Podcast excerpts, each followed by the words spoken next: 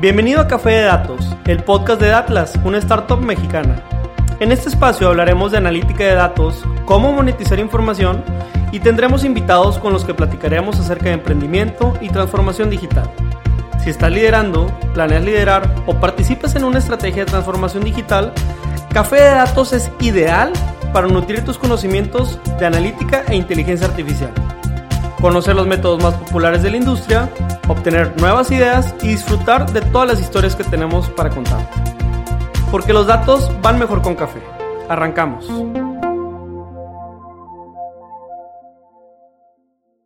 Buenos días, buenas tardes, buenas noches a la hora que nos estés escuchando. Bienvenidos a tu capítulo de Café de Datos. Mi nombre es Pedro Vallejo.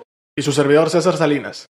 Perfecto, nosotros somos los fundadores de Datlas y le estamos dando continuidad a nuestro podcast Café de Datos, donde tratamos de contar historias de analítica de datos y pasar algunos tips que durante el desarrollo del startup Datlas, que es donde hemos estado laborando, pues bueno, hemos aprendido, ¿no? Entonces, el día de hoy vamos a tocar un tema bien, bien interesante.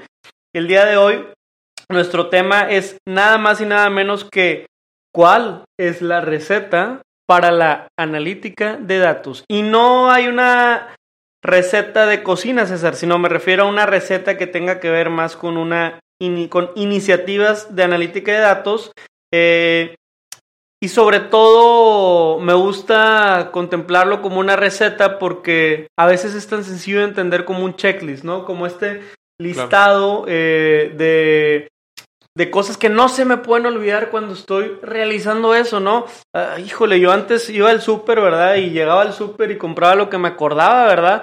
Pero desde que empecé a implementar esta creación, ¿verdad? Japonesa o no sé en qué cultura, una lista del súper, ¿verdad? Que la pegas al refri y te va recordando un poco lo que te falta, pues ya es mucho más fácil lograr mi cometido y cometer menos errores cuando hago mis compras, ¿no? Claro. Entonces, si te parece, vamos a empezar con un pequeño juego. Y es un juego que, nos vamos a sacar ahorita de la idea de la cocina, pero, pero si nos estás escuchando, te pido que, te integres a este juego, cierra un poco los ojos y ponte a pensar en lo siguiente. Quiero que te pongas a pensar en un vehículo, un vehículo de, de cuatro llantas, un vehículo de color rojo, y que te imagines en este vehículo en la carretera, Está cayendo el aire, un día soleado precioso, de esos de 30 grados por la carretera Monterrey-Saltillo o la carretera que a ti te guste. A toda velocidad, con el aire en el rostro, tu mascota, un buen Doberman o un buen Pitbull ahí de copiloto o la raza que te guste. Y la pregunta que te quiero hacer, César, es ¿qué, qué coche o qué modelo de coche se te, se te vino a tu mente cuando te platiqué esto? Híjole, un Ferrari, Ferrari, un F50. Qué bárbaro, te nos fuiste muy alto. ¿Sabes a, mí cuál, cuál se me ocurrió? ¿Cuál, cuál?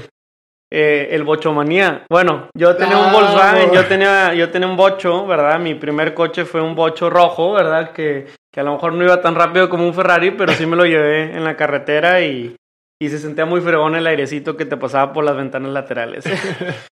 Eh, no, no, sé, tú que nos estás escuchando, ¿verdad? ¿Qué, ¿Qué, carro se te vino a la mente? Pero a lo mejor ni fue un Ferrari, ni fue un Bocho.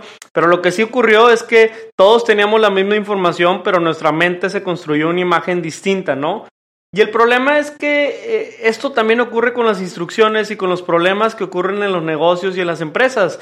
Tenemos toda la misma historia y la misma información, pero al tratar de abstraer qué entendimos o qué vamos a hacer con todo ese problema que nos contaron, pues cada quien tiene ideas distintas. Y no está mal, justamente el hecho de nutrir desde distintos ángulos nos es útil, pero no vamos a llegar a ningún producto objetivo si no empezamos a crear un marco de trabajo que nos acerque eh, a lo que es más viable y factible más que lo que es deseable en una compañía, ¿no? Entonces, eh, así ha sido el podcast del día de hoy. El día de hoy les queremos proponer un listado, un listado de trabajo que al menos nosotros utilizamos cuando tenemos iniciativas en analítica de datos. Este podcast tiene como base nuestra postulación en el blog que se llama ¿Cómo construir un checklist para iniciativas de analítica de datos? Lo pueden investigar en blogdatlas.wordpress.com y en la barra de búsqueda poner analítica de datos o poner eh, cómo construir un checklist, y de esa manera encontrar de todo lo que vamos a estar hablando. Entonces, César, pues eh, incrédulos de las recetas, a ti que te gusta la... Tú, tú te aventaste una buena carne asada, unas buenas salitas, un tomahawk. Eh, ¿Qué tan importante es una receta para lograr el resultado deseado? Y, y, con un ejemplo, si puedes. Sí, claro, no, pues imagínate, digo, hay disculpen el ejemplo norteño a, a, los que nos estén escuchando de otras partes de, de, México, pero pues sí, imagínate una carne asada en donde lleguemos y, oye, pues carne, ah, pues sabemos que ocupamos carne, ah, pues sabemos que ocupamos carbón y ya, ahí se acabó. O a alguien se le ocurrió, oye, no, pues X corte de carne o X otro tipo de carne o lo que sea oye, pues, ¿qué, ¿qué, está pasando? Pues al final el resultado a lo mejor no va a ser el ideal que tú te imaginaste cuando te dije carne asada en mi casa, ¿verdad? El que yo me imaginé. Entonces, en esta parte también haciendo la analogía con, con recetas de cocina, ¿no? Con esto de la carne asada, pues es, oye, a ver, este checklist es decir, oye, para la carne asada voy a ocupar tanto el carbón y la carne como el chile, el tomate y la cebolla para la salsita, como el queso para las sincronizadas, como las tortillas para poder hacer los tacos, etcétera. Y, y aparte a quién se lo vas a repartir, ¿verdad? Porque también ese es el tema. Hago la lista para que Juanito me traiga tales cosas, Mónica me traiga otras, etcétera, ¿no? Sí, claro, claro. A ver, de ahí, de ahí se desprende todo, ¿no? Al final del día, en, en una receta de cocina, eh, el checklist va, van a ser como quien dice los ingredientes y luego también viene la parte de cómo prepararlos, qué, qué mezclar con qué, etcétera, y pues que cada quien también eh, repartirlo. Entonces, creo que eh, el podcast de hoy está muy rico en esa parte, ¿no? Perfecto, perfecto. Entonces, en este contexto de recetas y de listados y ya nos vamos a empezar a hablar más de datos. Hay una disculpa si te dio un poco de hambre o se te antojó. Espérate el fin de semana, pero este ¿cuál es el checklist inicial o cuál es el framework con el que iniciamos trabajando, no? Y son seis puntos, seis puntos que vamos a profundizar un poco. Pero estos puntos es estrategia, data, analytics, implementación, mantenimiento y restricciones. Entonces, a partir de estos seis puntos importantes vamos a profundizar y nosotros en Atlas tenemos, por ejemplo, un listado de 30 o 40 preguntas de diagnóstico para cada uno de los puntos. Ahorita no te vamos a contar esos 40, 30 puntos, ¿verdad? Pero sí te vamos a hacer llegar estos mensajes más importantes dentro de cada uno. Entonces, el primero, y vamos, voy a repasar los primeros tres rápido para que después ahí César me apoye. El primero es la estrategia, entonces entender todas estas preguntas que te van a llevar a descifrar qué estás tratando de hacer en la organización, cuál es lo que quieres lograr y cómo o qué puedes cambiar para hacerlo mejor. Es decir, qué palancas tienes en tu alcance para lograr esos objetivos. Entonces, la analítica de datos no empieza en el código, no empieza tampoco en el problema, sino empieza con el reto y con los objetivos de la organización y cómo lo que tenemos en la caja de herramientas de analítica nos puede ayudar a impulsar eso que queremos lograr como organización.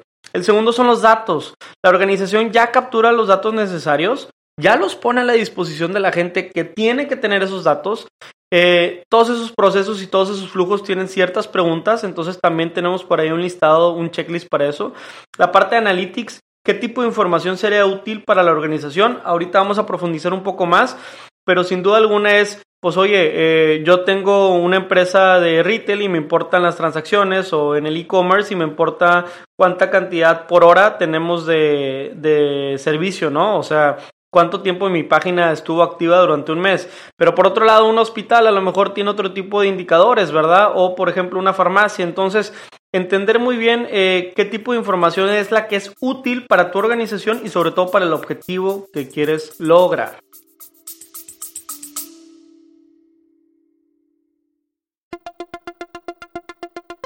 Te quiero invitar a que conozcas el nuevo programa de aprendizaje 15 técnicas introductorias de analítica de datos.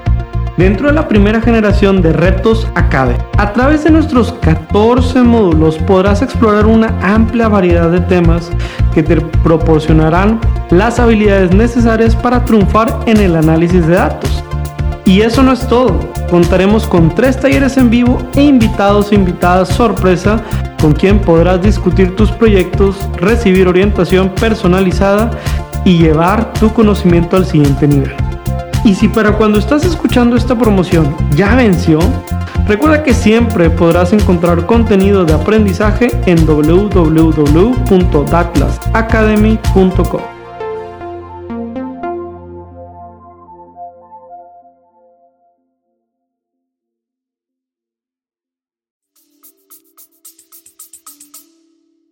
Sí, claro, a ver, y los últimos tres, eh, empezando por la parte de implementación. Todavía a, la hora de implementar, incluso el punto de partida que nosotros tenemos siempre es, oye, ya se han hecho proyectos de este estilo al interior y, qué ha pasado con esa implementación, o sea, cómo la calificamos o qué, eh, qué éxitos ha tenido o, qué áreas de oportunidad tuvo, qué obstáculos, etcétera. Es muy importante también cómo validar esa implementación. Pues al final del día, pues sí, vamos a generar un, toda iniciativa, etcétera, pero cómo vamos a confirmar esa validez de, de los modelos que hagamos, ¿no? O cómo vamos a, a, distinguir entre uno y otro, con cuál nos vamos a quedar. Entonces, toda esta parte de implementación es muy importante también alrededor de qué sistemas eh, se van a utilizar. Después viene la parte del mantenimiento. Oye, el mantenimiento, pues Oye, ya tengo la solución hecha, ya lo tengo en productivo y todo, ¿no? Ahorita con, con lo del carro. Oye, imagínate, pues sí, ya tengo el carro, ya me aventé el, road trip por, por la carretera. Bueno, ¿qué sigue? Oye, cambiarle las llantas, cambiarle el aceite, etcétera. Entonces, en iniciativas de analítica también, oye, ¿cómo se mantienen los sistemas que ya construí? Y estos sistemas, pues, oye, los va a mantener un tercero, los voy a mantener yo, ¿no? Si, si se los contraté un tercero, oye, los voy a interiorizar en algún punto o no y todo lo que tiene que ver alrededor de cómo se, eh, se rastrea toda esta parte de, la efectividad que están teniendo, de cuándo necesitan o cuándo no necesitan eh, los mantenimientos y todo lo que tiene que ver con, con cambios ¿no? que se pudieran hacer. Y finalmente, eh, pues bueno, uno así como, como extra la parte de restricciones. Creo que es, es muy importante, muchas veces lo damos como por sentado, pero es algo bien clave que, que la gente que, que, que se dedica a, a, proyectos de cualquier estilo o incluso de consultoría sabe que es importante preguntar, oye, a ver, ¿hay restricción presupuestal? Oye, pues sí, nosotros queremos, como decíamos ahorita, aventarnos ese road trip en la carretera con el Ferrari, pero pues oye, ahorita, pues no, no estamos para Ferraris, ¿no? También incluso no tiene que ser un, tema presupuestal o un tema de tiempos. Hay gente que dice, oye, no, yo lo necesito para allá y estoy dispuesto quizá a, a pagar más o menos dependiendo del tiempo, ¿verdad? Oye, un tema también de recursos. No sabes que yo tengo un equipo tan grande o tan pequeño y pues con esto es lo que voy a hacer, o tantos proyectos, etcétera. Entonces es, también importante el tema de la restricción. Si estás escuchando este podcast, Café de Datos, seguramente te interesan los temas de Big Data e inteligencia artificial. Nosotros, desde nuestra startup Datlas, hemos desarrollado este tipo de tecnologías. ¿Quieres conocerlas? Te presentamos a Laura, nuestra asistente virtual, que te apoyará a descifrar el entorno comercial de cualquier coordenada de México. Llenando un sencillo formulario de 10 preguntas, obtendrás un reporte completo con más de 50 variables de entorno y recomendaciones personalizadas para tu negocio. Hoy te obsequiamos el cupón Podcast200 que podrás redimir en tu primer reporte o cualquier otro producto dentro de nuestro marketplace. Entra a www.datlas.mx diagonal marketplace y aprovecha este cupón. Entonces, como bien dice César, uno de los problemas es que creo que si no, si no usas este framework, lo que nos ha tocado ver en muchas organizaciones es que usan un framework o un marco de trabajo que es igual a una iniciativa TI. Entonces, de pronto estamos trabajando soluciones de analítica, pero con un marco de trabajo de TI, que ya a lo mejor ya lo tienes dominado porque eres una organización que hace 10 años metiste todo el tema de punto de venta electrónico, ¿verdad? O ya tienes factura electrónica, entonces ya conoces o ya eres familiar algunas iniciativas de ti y ya, hay alguien en tu organización que resuelve eso, pero la manera en que se tiene que llevar un proyecto de TI tiene sus diferencias al momento de contrastarlo con la manera de que se tiene que llevar una solución de analytics. Entonces, en ese sentido, este, pues bueno, también parte como punto este, importante, pues este contraste que queremos hacer el día de hoy. Así que vamos a empezar a la parte, si si me permites ahí, César, en la parte estratégico organizacional. Entonces, si bien dijimos, oye, raza, la primera pregunta que me tengo que hacer es de estrategia y la estrategia tiene que ver con la gente que tienes y la estrategia tiene que ver también con el pronunciamiento que como compañía tenemos, ¿no? Entonces, eh, en el aspecto estratégico, eh, yo lo conceptualizaría como, pues cada año las empresas y las organizaciones establecen su plan el plan rector, ¿no? Ese plan que los va a dirigir durante el año. Entonces, todas las decisiones que tome durante ese año tienen que abonarle a esta iniciativa estratégica. Si no, pues estamos tirando para diferente lado, ¿no? Como se dice acá muy norteño. Entonces, ¿qué datos tengo para resolver esos problemas estratégicos? Eh, si estoy usando un enfoque básico, ¿verdad? Si, si, si los científicos de datos o los analistas que tengo para resolver ese problema ya están familiarizados con esa iniciativa estratégica, la entienden, ¿verdad? Eh, Dentro de estas iniciativas estratégicas, probablemente siempre esté de la mano el trade-off o el intercambio con, con, las ventas o con el margen. Entonces, ¿qué costos o qué sensibilidad de costos alrededor de estas iniciativas tengo que tener? Oye, apostarle y tomar esta decisión me va a impactar de tal manera en costos o en ganancias. Y para cada uno de los impulsores, ¿verdad? Este, ¿cuáles son las acciones y decisiones que tienen que tomar? A mí me gusta mucho todo lo que es el postulado de SMART, ¿verdad? Todo lo que es un objetivo específico, medible, ¿verdad? Este, que también sea realista, ¿verdad? Que también sea adecuado, es decir, que tenga como contexto los datos tal vez del año anterior para tomar eso como base y, que tenga un tiempo muy específico. Yo creo que si estas preguntas se hacen a, a un nivel estratégico, va a ser muy sencillo continuar, ¿verdad? Con la siguiente parte de la receta. Y por la parte de la organización, pues ya platicamos el podcast pasado, también platicamos con alguno de nuestros invitados. Simplemente, ¿verdad? Si están calificados las personas que tienen que participar en el reto y si también eh, nuestro proceso de reclutamiento es el más óptimo para garantizar esa calidad, ¿no? Claro, claro.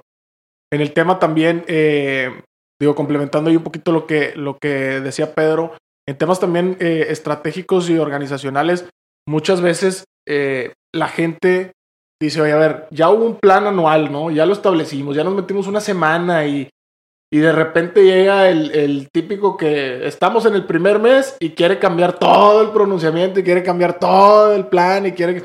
A ver. E, eso no se da en empresas de Monterrey. Sí, no, no, no, en empresas de, de, otra ciudad, ¿no? Pero es, es, importante también el tema de, de socialización, ¿no? Y también, como decía Pedro, involucrar o comunicárselo a la gente que al final del día lo va a estar implementando, ¿no? Porque luego lo que sucede es que acá decidimos algo no de este lado y del otro lado pues no, no se está llevando a cabo. Siguiendo con, con, esta parte, otro de punto importante en el checklist es precisamente ya, ya teniendo esta parte estratégica, esta parte organizacional, pues ahora sí entrarle al tema de los datos, ¿no? Ahora sí eh, llegar a, preguntarnos, oye, ¿qué plataformas de datos tenemos, ¿no? Al interior de la, de la organización qué datos incluso hay, ¿no? ¿Dónde, dónde se generan? ¿Cómo están eh, estructurados, ¿no? Oye, ¿qué herramientas o qué procesos, ¿no? Tenemos. Hay mucha gente, a nosotros nos ha tocado em, clientes que nos dicen, oye, no, mira, mi proceso es muy claro, son estos cuatro pasos, incluso aquí hay formatos y todo. Ah, excelente. Oye, con esa claridad, pues es mucho más fácil decir, oye, pues bueno, mira, tenemos estos datos o podemos trabajar con estos datos. O si incluso requiero o, en la parte estratégica, oye, se me ocurrió pedir X o Y datos, oye, pues a lo mejor nada más es de agregarlos a este formato que yo ya tengo o a esta parte del proceso, ¿no? Entonces, esa eh, es otra pregunta importante. Y también el, el, acceso a estas fuentes de datos, ¿no? O sea, hablábamos también en podcast pasados el tema de, roles y todo, oye, pues yo desde finanzas, ¿cómo accedo a esa información? Yo desde comercial, o, el área operativa, ¿no? Incluso el área eh, eh, de analítica o de inteligencia, ¿no? Sí, entonces eh, vamos a, tomar en cuenta que, pues un, uno de los errores más comunes es iniciar por los datos, ¿verdad? Como, oye, si toda mi estrategia, toda mi iniciativa estuviera limitado a los datos que tengo hoy en día, ¿no? Es válido decir qué datos no tengo, qué datos, si los tuviera, podía generar tales modelos. O cuando trabajo con gente que viene de otras compañías, preguntarles, oye, con qué datos trabajan ustedes, qué proveedores, etcétera. Nosotros nos han invitado desde Atlas, ¿verdad?, a mucha actividad dentro de enriquecimiento de datos, ¿no? Entonces, el enriquecimiento de datos tiene como objetivo enriquecer con unas 40, 60 variables más o las necesarias y a partir de esas variables, pues bueno, eh, ahora sí, digamos, tener un análisis mucho más completo. La parte de los datos toca base con los ingenieros, eh, con los arquitectos, y si nunca has escuchado estos términos, te recomendamos también escuchar nuestro podcast pasado que tiene que ver con el, organigrama y los roles dentro de una estrategia analítica de datos. Entonces, pues sin más por el momento, creo que ya podemos pasar a la número 4. Claro, si, si se dieron cuenta, como decía Pedro, el datos es el número 3, ¿no? Eh, muy importante, ¿no? No empezar por ahí, ¿no? Siguiendo, el, el número 4 ya tiene que ver más con un tema de capacidades analíticas, ¿no? Ya establecimos la parte organizacional, la parte estratégica, la parte de los datos. Ahora sí eh, llegan estas preguntas eh, sumamente importantes de, oye, ¿qué, qué, qué, qué herramientas tengo, ¿no? Para analizar. Cómo voy a seleccionar estas herramientas, cómo las voy a configurar, ¿no? Cómo voy a, a, este, establecer un proceso, ¿no? Analítico. Eh, nosotros tenemos, ¿no? Aquí al interior, ¿no? Un, proceso muy, eh, muy sencillo, seis pasos, iterativo, etcétera. Pues bueno, esta es la parte en donde la organización se debe de preguntar eso. Oye, ¿bajo qué eh, sistema o bajo qué procesos voy a, correr todas, todas estas iniciativas, ¿no? También el tema de cómo se transfiere a la organización todos estos sistemas o estas metodologías. Como hablábamos ahorita, voy a ver, no, no es lo mismo un proyecto de TI, no es lo mismo quizá una iniciativa eh, comercial, etcétera. Entonces es importante también desde aquí gestar el cómo se la voy a transferir a otras áreas funcionales de la organización, cómo van a interactuar con ella, ¿no? Y, y bueno, las, las situaciones de, de si lo voy a procesar en la nube, si lo voy a procesar en sitio, ¿no? Cuestiones a lo mejor más técnicas, ¿no? Así es, o sea, eh, y si le están tronando los dientes a alguien que, que, está por ahí en áreas de TI, cuando decimos que no es lo mismo y, a lo mejor desde, tu postura sí, eh, lo que queremos hacer énfasis es que la materia prima en iniciativas de analítica son los datos, ¿verdad? Y en una iniciativa de TI no necesariamente serían los datos. Entonces, este, desde este enfoque, eh, necesitamos junto con estos datos a las mentes más expertas que le van a sacar el valor y que nos guiarán hasta el cumplimiento de estos objetivos, pero todo en relación a los objetivos de la analítica de datos. Es decir, algunas de las capacidades que podemos mencionar, sin ser limitativos tampoco, es evaluar herramientas óptimas, programar los ETLs para formatear las bases de datos y la gestión general del proyecto. Entonces, recuerden que, que todo esto, esta receta, ¿verdad? Y este listing, ¿verdad?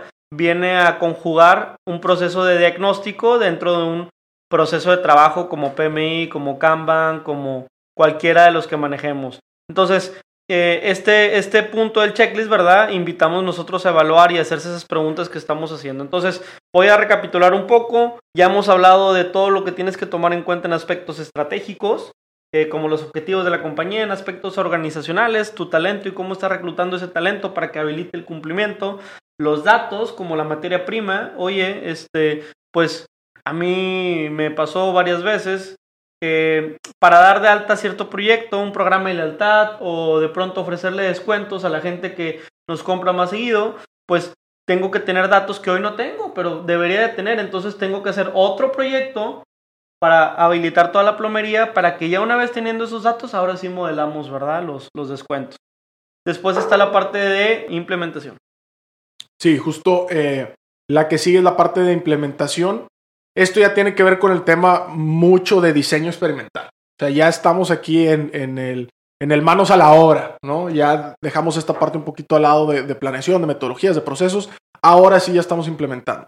Entonces aquí cosas claves a, la hora de implementar es, bueno, ya establecí los datos que voy a usar, los modelos, etcétera, pero cómo voy a confirmar, ¿no? O cómo voy a, a evaluar que esas implementaciones están yendo eh, o están cumpliendo esos objetivos que decíamos SMART, ¿no? Entonces, ¿cómo voy a hacer esa validación? ¿Cómo voy a, incluso comparar? Oye, a lo mejor una misma iniciativa trae o, termina siendo dos modelos o dos prototipos. Bueno, pues ¿cómo los voy a comparar? ¿Cómo voy a definir eh, si termino eh, quedándome con uno o con otro? ¿No? También requisitos de, en términos de rendimiento, ¿no? y aquí es, es propiamente de la solución. ¿no? Porque ahorita hablábamos también de, oye, es que una iniciativa de analítica es distinta a una ETI. Pues sí, incluso también en el tema de cómo le evalúas, ¿no? A nivel de, de, corporación. Entonces aquí también es importante, oye, cuáles requisitos de, rendimiento y todo de esas implementaciones, ¿no? Oye, qué velocidad, oye, qué precisión, oye, me prefiero más que sea este, más incluyente en términos de, de variables, oye, que me incluya todas las, las variables posibles, o prefiero que a lo mejor eh, puedo prescindir de alguna u otra mientras sea más preciso, ¿no? Mientras sea más rápido, etcétera. Y, también, pues, toda esta parte de, de cómo validar, ¿no? La, el retorno de inversión, ¿no? Que tiene mucho que ver con, con esta también diferencia entre un proyecto o, iniciativas de distintos estilos. Eh, va a ser eh, un tema de, oye, no van a ser ahorros, oye, no van a ser incrementos en tal o cual oye, no va a ser toda una nueva línea o todo un nuevo fuente de, ingresos, etcétera. Y, pues bueno, esta, esta parte de implementación, ¿cómo va a rendir esas cuentas, no? Yo creo que, que la parte del checklist, este, pudimos haber llegado hasta la etapa 4, ¿verdad? Que es la etapa de capacidades analíticas, sin haber retado el plan inicial. Pero cuando volvemos a regresar y vamos a iniciar una implementación, podemos retroalimentar algunas de las respuestas que los dimos en algunos pasos pasados y decir, oye, pues fíjate que ya cambió este objetivo o ya cambió este dato que antes no tenía, pero que después de investigarlo un ratito ya lo tengo. Entonces, eh, este punto particular y el checklist de implementación es más dinámico porque tiene que ser adaptativo a las necesidades que vayan a ir saliendo en los proyectos. Es decir, muchas mecánicas de proyecto inician con un dimensionamiento y este diagnóstico y dimensionamiento, pues bueno, te lleva a tener cierto aprendizaje, pero ya que integras todo el dimensionamiento y aprendizaje, ahora sí puedes hacer el diseño experimental, ¿no? Porque ya tienes algo con qué basarte. Entonces, en ese sentido, la implementación es mucho más orgánica y es un checklist que debemos estar retando y socializando muchísimo, ¿no? Si la implementación no está autorizada por un por el director o por el champion o interno o por la persona que está patrocinando el proyecto, pues bueno, vamos a tener problemas de no cumplir con las expectativas que nos piden. Sí, caray. Este, por último está el tema de mantenimiento. ¿Y por qué es importante el mantenimiento? Bueno, pues ya platicamos de que eh, en la parte de implementación estaremos diseñando modelos de trabajo, estamos diseñando algoritmos y algunas cosas ya están en productivo. Pero perfecto, lo lograste. Lograste hacer un proyecto analítica que le sirve a la compañía, que va a ser una de las eh, partes medulares de la organización de hoy en adelante. Eh, sin embargo, ¿qué tienes que hacer para garantizar la funcionalidad? Ya te tienen en el reflector. ¿Qué precauciones vamos a tomar para que no falle ese modelo? Entonces hay que responder en el checklist preguntas de cómo se mantienen los sistemas analíticos ya sea los que construimos nosotros o si alguien construyó por un tercero, es decir, a nosotros como Datlas cuando nos contratan para construir un algoritmo, pues bueno, hay que tener muy en claro cuál va a ser la mecánica de mantenimiento. Nosotros tenemos una póliza de mantenimiento mensual, ¿verdad? Podemos hacer cada tres, eh, cada tres semanas o cada cuatro semanas un tema de asistencia para hacer algunos cambios en el modelaje, cómo garantizar que los datos estén frescos, ese tipo de preguntas, ¿no? ¿Cómo se rastrea la efectividad de los modelos? Oye, el modelo en un inicio, eh, no sé, si es un modelo predictivo, eh, tenía un error del 5 al 10%, pero después de tres meses el error se creció al 15-20%, entonces, ¿cómo puedo garantizar eso? Eh, sobre todo en México no estamos en ese nivel, pero muchas veces en, en, Estados Unidos, ¿verdad? O en Japón, ¿verdad? China, hay muchos casos de negocio donde el reto es, eh, se te paga conforme eh, lo asertivo que fuiste al modelo, ¿no? Entonces, este, en ese sentido, eh, hay un esfuerzo muy grande de la compañía que te está llevando en, ese modelo en ser lo más ajustado a la realidad posible. También está el cómo se comunican los cambios internamente, es decir, el mantenimiento tiene que ser con, oye, voy a cambiar este botón de estar del lado izquierdo, lo voy a poner al lado derecho y voy a cambiar esta línea de código, espérame, espérame. Todos esos cambios de mantenimiento están impactando a mis 100 usuarios. ¿Quién les va a avisar? ¿Quién, ¿Cómo se les va a notificar esos cambios? ¿Cada cuándo? Etcétera, etcétera. Entonces, por esa razón el mantenimiento se programan releases o se programan eh, actualizaciones y normalmente esas actualizaciones se tienen que gestar en tiempos inactivos o de baja demanda del modelo. ¿Cómo se trabajan los científicos de datos con los ingenieros de software para garantizar que los algoritmos se implementen correctamente es decir, eh, un algoritmo que esté en un módulo productivo tiene impactos cuando hay un cambio en la nube, cuando hay un impacto en los servicios web, cuando hay modificaciones a las APIs, cuando hay que actualizar cookies, token, etc. Entonces, todas esas dependencias, tenerlas bien mapeadas y saber cómo se va a mantener. Y cómo se desarrollan los casos de prueba y se mantienen. Es decir, eh, los mejores modelos o los modelos de más calidad tienen pruebas todos los días, ¿verdad? Entonces todos los días haces un estrés completo de punto a punto del modelo. Vamos a suponer que es una proyección. Entonces todos los días corres un modelaje de proyección, un modelaje de proyección. No necesariamente esto es para que lo comuniques, ¿verdad? Todos los días, sino para que tú tengas garantía de que el modelo está funcional. Y si falla, cómo esos errores se están reportando, ¿verdad? Al desarrollador o a la persona que está usando el modelo. Entonces, el mantenimiento es una parte muy importante porque hemos notado que en la industria eh, se cuida muchísimo toda la parte de analítica y desarrollo. Creo que ya empieza a haber mucho más sofisticación, sobre todo en el manejo de datos y capacidades analíticas, pero se sigue descuidando la parte de mantenimiento. Es decir, uno piensa que te dejan esa cajita negra y listo, ya me voy al siguiente proyecto. No, no, no, espérame. Hay toda una ciencia y todo un arte detrás de cómo saberle dar mantenimiento. Eh, como cosas más técnicas como la refactorización en temas de algoritmos, ¿verdad? O la carga de nuevos usuarios, o sea, cuántos usuarios puede aguantar mi algoritmo actual. Entonces, ese tipo de cosas, ¿no? Sí, claro, y también creo que eh, es importante eh, puntualizar el tema también de, protocolos, ¿no? Los famosos protocolos What If. Oye, si algo falla, ¿qué, qué pasa? ¿Quién lo arregla? Eh, ¿Qué tiene que suceder? Así como los cambios, oye, si, si esto falla, pues bueno, ¿qué, qué acciones tengo que tomar? ¿Qué van a hacer los usuarios mientras se arregla esto? También quién lo arregla, etcétera. Creo que eso también es importante. Digo, a nadie nos gusta pensar que va a fallar y nadie diseñamos para que falle, ¿verdad? pero sí, sí es importante también este, tener esa seguridad o esa transparencia, ¿no? Y finalmente, eh, pues bueno, un, puntito extra ahí bastante importante, interesante, eh, pues el tema de las restricciones que platicamos al principio, ¿no? Eh, creo que todos entendemos que los recursos son finitos, ¿no? Recursos en, el sentido más amplio. Entonces hay que ser muy transparentes, tanto al interior como con proveedores externos también, ¿no? De decir, oye, a ver, ¿sabes qué? Yo tengo una restricción presupuestal, ¿no? Oye, yo estoy o, tengo destinado tal presupuesto, o no, ¿sabes qué? Yo tengo eh, como objetivo, que a nosotros incluso nos ha pasado, oye, no, ¿sabes qué? En enero nos están hablando y diciendo, oye, no, no ocupo tener algún prototipo, alguna implementación para abril, porque es la primera junta de consejo y necesito presentar este, avances.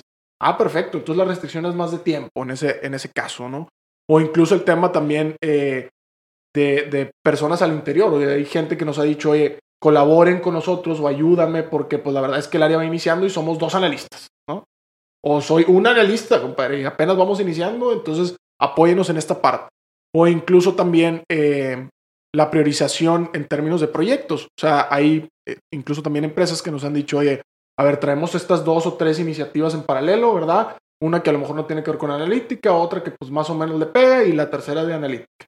¿no? Entonces, ah, bueno, perfecto. Dentro de esas tres, ¿cómo, cómo se conjugan los esfuerzos, la comunicación hacia el interior, los puntos de control que tengamos que tener, etcétera, ¿no? Es, es muy importante plantear las restricciones porque todo esto se traduce e, en temas de, alcances y en temas de un diseño eh, mucho más asertivo, ¿no? De, de la solución o de la iniciativa que vamos a plantear en términos de analytics. Café de Datos está siendo grabado desde el Monterrey Digital Hub, el primer campus de innovación y transformación digital de México. Desde Datlas te recomendamos ampliamente este espacio de trabajo si te interesa estar cerca de los corporativos más importantes que están impulsando la transformación digital del país. Conoce más en www.mtydigitalhub.com y recuerda mencionar que Datlas te recomendó. Ahora continuamos con el programa. Sí, a, la vuelta de tu proyecto te van a preguntar, oye, eh, ¿por qué pensaste tan chiquito? ¿Por qué pensaste que esto todo solo le sirve a tu área y no a toda la compañía? Ah, sí lo pensé que le puede servir a toda la compañía, pero necesito cobertura en estas restricciones que tengo actualmente. Oye, este, también, eh, ¿por qué te tardaste tanto, verdad? ¿Cuánto te, ¿Cuánto te tomaría continuar creciendo este modelo para que lo puedan usar ya no nada más en México, ahora en Brasil, ahora en Colombia, verdad? Ese modelo puede ser el que vaya a utilizar toda la compañía, ¿no? Que no, pues yo tengo una restricción, mi restricción es que solo me está atendiendo un equipo de cinco personas de TI y yo necesito triplicar ese equipo para que pueda, eh, eh, para que pueda crecer mi modelo. Entonces, ser muy eh, considerar en restricciones las preguntas no significa que lo vas a resolver. Significa que vas a tener las situaciones que podrían resolverte esa restricción. Entonces, el mapeo de restricciones tiene que ir muy acompañado de qué te puede resolver esa restricción para que verdaderamente el juego de listing y el checklist no se quede como, ah, chihuahua. Entonces, eh, el checklist y la receta se trata de delimitar muy, muy, muy en un cuadro que sí puedo hacer para no salirme para nada del cuadro. No, no, no, no. Si hay una posibilidad de salir y continuar escalando, simplemente estas restricciones que ahorita me tienen detenido, hay que liberarlas y tal restricción tiene estas limitantes que a veces puede ser traducida en precio, a veces puede traducir en procesos de trabajo, en rituales de la compañía, etcétera, ¿no? Entonces, vamos a recapitular un poco, ¿verdad? Los aspectos por ahí estuvimos hablando de primero aspectos estratégicos, los aspectos organizacionales, los aspectos y las preguntas que te tienes que hacer en la parte de datos, eh, las capacidades analíticas, la parte de implementación que consideramos eh, una sección más orgánica, ¿verdad? Lo estuvimos platicando. El mantenimiento, que nos detuvimos muchísimo a explicar toda la parte del mantenimiento y las restricciones como tal. Entonces, este, pues, de, la mano de esto, creo que, agotando un poco el, caso, este, podríamos ejemplificar algunos ejemplos y hacer algunas observaciones en particular, ¿no, César?